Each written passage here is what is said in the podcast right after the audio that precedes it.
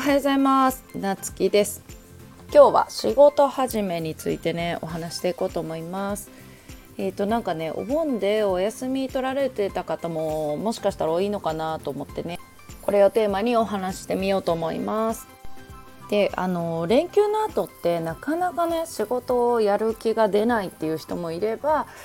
やる気はあるんだけどなんかこうリズムがね狂っちゃったとかっていう人も結構いると思うんだけどまあうちはそのお店とかお休みだけどそのオンラインの方に関してはねなんか日々その学びっていうのは毎日続けたりとか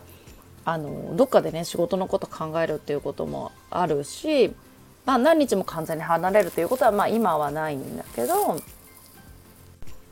それでもやっぱりスローペースになる時とかお店が忙しかったりするとね1日2日こうね全然あのこっち勉強できないみたいな時もあったりとかね。でそういう時どうするかっていうとまあうちは切り替えにあのセミナー動画とかセミナーの音声とかまああの何でもいいんだけど別にセミナーじゃなくてもねその参考になる人のね、あの尊敬する人がいればその人のなんか音声や動画見る、まあ、そういうものがなかったら例えばねブログ読むとかあとは書籍読むとかね自己啓発でもいいしその自分が好きな著者さんの本でもいいしそのその時の仕事のテーマにあったね本でもいいしなんかそういう緩いところからうちは入ったりするとかあと仕事が忙しくて本当にあの他のねお店とかが忙しくてあんまり時間が取れないとかいう時でもまあその合間合間に読書をする。まあそういう時はね Kindle でほんとちょっとした移動中とか合間に読書してなるべくそのねまあ完全オフの時もあるけどそういう風になんか普段からあのちょっとでも触れておくとあの完全に頭が離れることがないしなんか休み明けに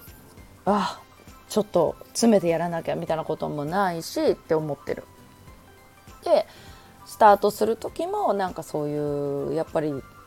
動画とか音声とかって私同じのを本当に何回も何回ももう10回20回とかって見たりとかね聞いたりとか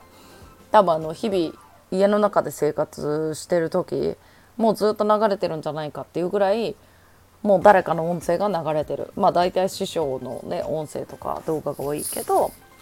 うん、でもそういうのを聞いていくと別になんかよしやらなきゃっていうよりもなんか自然に仕事モードに入れるなってうちは思ったのよね。うん、なのでその辺はちょっと気をつけてやってるかなと思ってお話してみました。ということでねいいねやコメントもらえたら励みになるのでよろしくお願いします。それじゃあまたお会いしましょう。